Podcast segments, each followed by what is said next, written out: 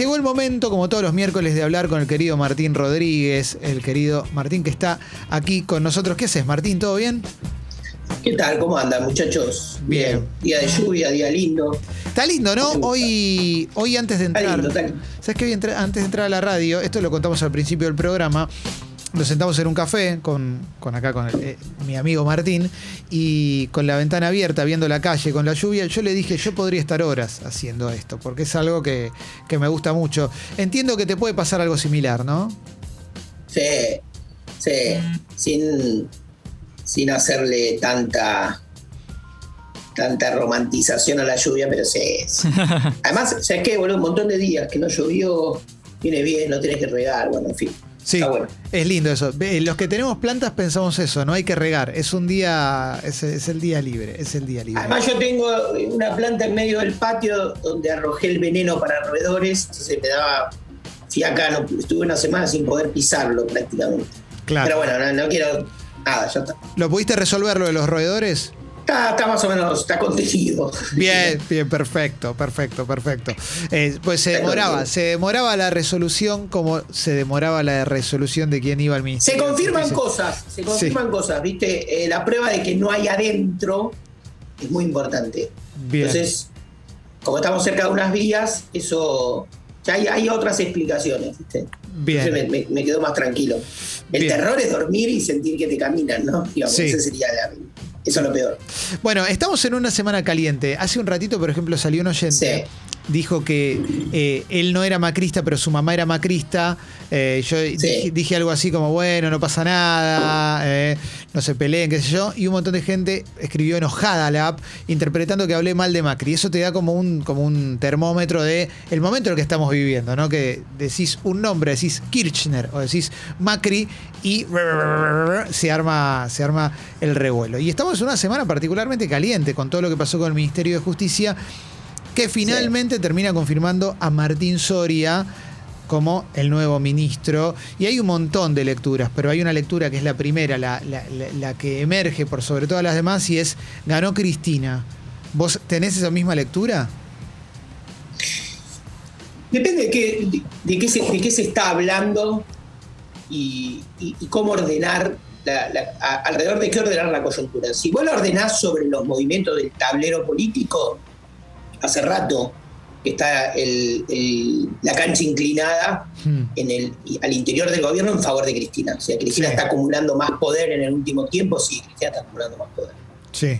Cristina es parte del gobierno, el kirchnerismo es parte, o sea, hay una parte que hay que, no quiero, no quiero ser este, hinchas pelotas, pero que hay que desdramatizar, por lo menos en un aspecto muy, muy estricto. Es decir, el Frente de Todos tiene un socio mayoritario, que es el kirchnerismo, ¿no? Sí.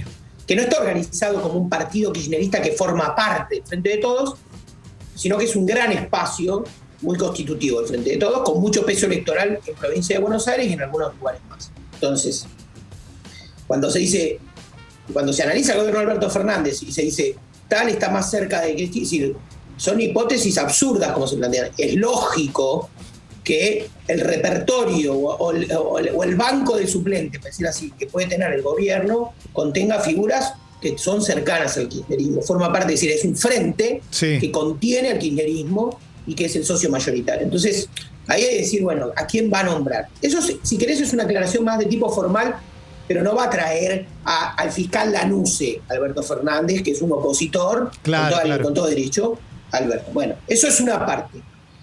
Martín Soria es el hijo del gringo Soria, es un- viene de una gran familia política, fue intendente de General Roca, es un hombre, digamos, que tiene una historia en Río Negro, tiene una historia en la política en los últimos tiempos, su hermana también es diputada, fue de las que votó eh, el desafuero de debido, es decir, traía una, Mm. viene de arrastre, que es un nombre que tiene un arrastre importante, y creo que le toca una tarea que es, a mi juicio, y, y acá no, me- no, no soy un ducho en la materia, pero para mí es imposible, que es ordenar eso. Cuando uno dice eso, ¿qué es eso?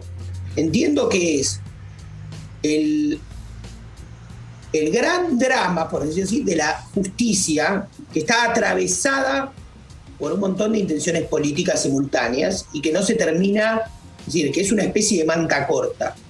Si se garantizara, digamos, una remoción de todos los jueces que participaron de, las causas judiciales por delito de corrupción del kirchnerismo, se, abrocha como pacto de impunidad. Sí. Si eso no ocurre, una otra parte de la platea juzga que lo que se está haciendo es mantener, bajo la teoría del lawfare, el brazo armado o el brazo ejecutor de la persecución política de figuras políticas de tinte populista o que son distintas o reacias o enemigas, adversarias del marxismo. Esas son las dos lecturas. esas son las dos lecturas opuestas. Exacto. Tenés esa manta corta que no te va a permitir. Entonces, en el conjunto de causas de corrupción tenés de todo. O sea, tenés causas, lo dijo la otra vez Carlos Palmi, digo, tenés causas eh, que son casi la judicialización de la política y tenés causas que son causas de corrupción.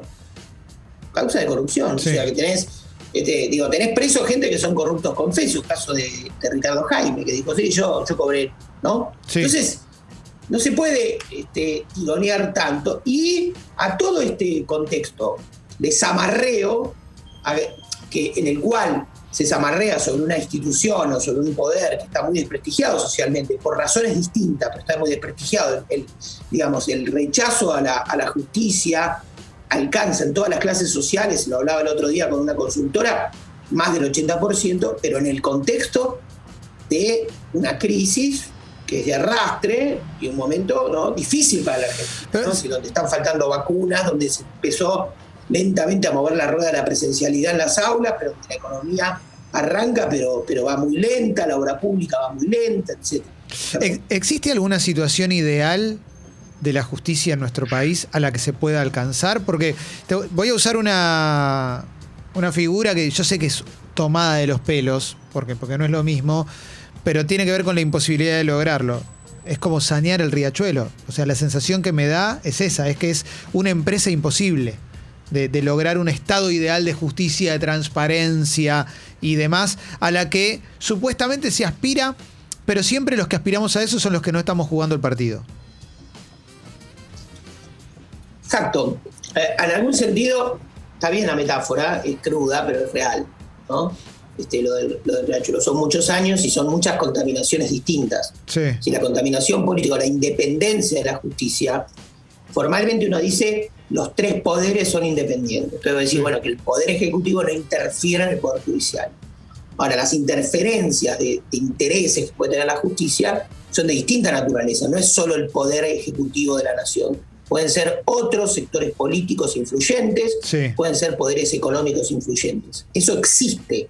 Es decir, por supuesto que Clarín tenía ventajas en su relación con el poder ejecutivo, con el poder judicial. Y con el poder ejecutivo también lo tuvo, ¿no? En su momento, pero por supuesto que lo tenía. Como otros, como otros grupos económicos lo tienen, que tienen sus terminales, que tienen sus jueces amigos, que tienen las invitaciones a seminarios, etc. Como el poder ejecutivo influye, o sea, está, contaminado, pero la contaminación tiene muchas, muchas naturalezas.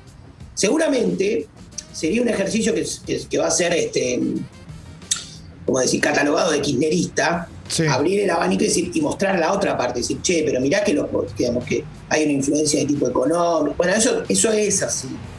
Y hay que verlo para, para, también de una vez por todas hacer un diagnóstico mucho más crudo y exhaustivo y ver cuáles son la cantidad de problemas que tiene la justicia. Es decir, hay, hay sesgos de clase, hay sesgos ideológicos, hay sesgos... Una de las discusiones que está viendo tiene que ver con el tipo de, justicia en casos de femicidio, por ejemplo. ¿no? Sí. Es una justicia que tiene también sesgos sexistas. Entonces, se está como poniendo todo eso sobre la mesa.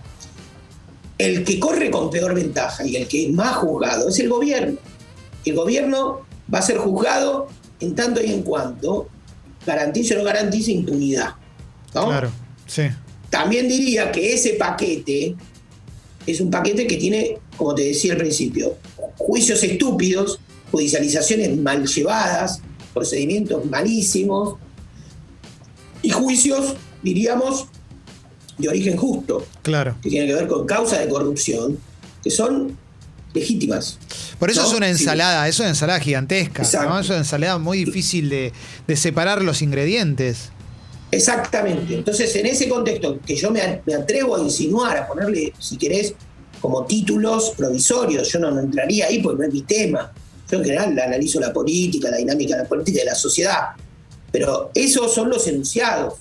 Va a venir alguien a corregirlos, a mejorarlos, está bien, o alguien a defender a rajatabla el laufer y otro a, destruir el laufer. Yo no, no, no, no desconozco las intenciones políticas de la justicia. No son jueces que viven en la montaña y descienden imparten justicia.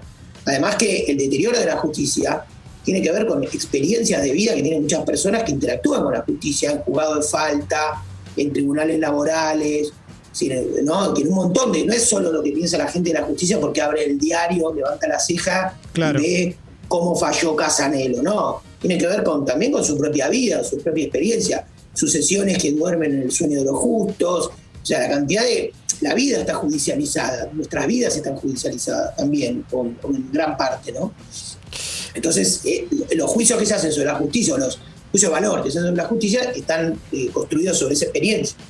Última pregunta de te hago, Martín, tiene que ver con una declaración del presidente Alberto Fernández a partir de lo que sucedió el otro día, eh, que le tiraron las piedras, lo, le tiraron piedras, lo agredieron y demás, repudiado, por supuesto, por todo el arco político. Creo que la única persona que no lo repudió fue Patricia Bullrich y demás.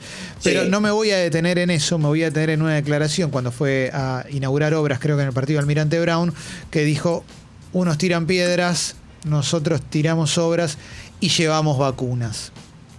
Y, lo primero que me vino a la cabeza es, eh, no estés tan seguro, pero no lo digo desde un lugar chicanero, sino de las vacunas no dependen, vos podés tener la mejor intención del mundo de traer todas las vacunas, pero si los laboratorios no te la dan, no te la dan.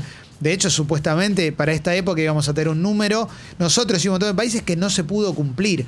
Eh, ¿Es la apuesta más importante, sigue siendo la apuesta más importante el plan de vacunación al día de hoy, a sabiendas de que los laboratorios no están pudiendo cumplir con todo lo que prometen y que se están poniendo cada vez más mezquinos? Es así, Clemente. O sea, el gobierno, me consta que algunos sectores están y debería estar enteramente desvelado para conseguir vacunas. O sea, es así. O sea, de, vacunar y 10 más, ¿no? Como decían, ¿no? O sea, este año incluso con, la situación económica, que es pesada, ¿eh? Pesada. Digo, estamos viendo situaciones, digo, no sabemos qué economía se está recuperando. Si es una economía más chica, más desigual, más golpeada, ¿eh? Ojo, tampoco le puedo, viste, no, la, economía rebota, se recupera como si fueran puras este, gimnasias físicas de algo que tiene.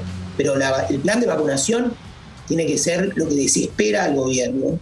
Espero que lo desespere, porque efectivamente viene difícil. Es decir, hay una buena logística de vacunación. Incluso en la provincia de Buenos Aires tiene una buena logística. Armaron realmente una buena logística en materia de salud. Pero faltan vacunas. Sí, claro. Entonces, faltan en el mundo, es cierto. Hay países que tienen ventaja. Chile vacunó 5 millones de personas, qué sé yo, una población más chica que la nuestra, pero efectivamente hay un quilombo. Pero creo que esto es eh, contrarreloj y es lo que va a marcar en principio la verdadera suerte electoral del gobierno. Si es capaz de garantizar un plan de vacunación con, además con estas cepas y todo este bolonqui que tenemos, con la gente que llega de Brasil, la cepa de Brasil y la cepa de Reino Unido. Son dos cepas que tienen, sobre todo la de Brasil, mucha capacidad de, digamos, de penetrar en la Argentina. Así que es preocupante. Martín, una vez más, eh, gracias por charlar con nosotros. Gracias, chicos. Eh, abrazo, Martín, abrazo, Clemente, cuídense. Abrazo, abrazo, Martín. Abrazo, la subimos a Congo Podcast.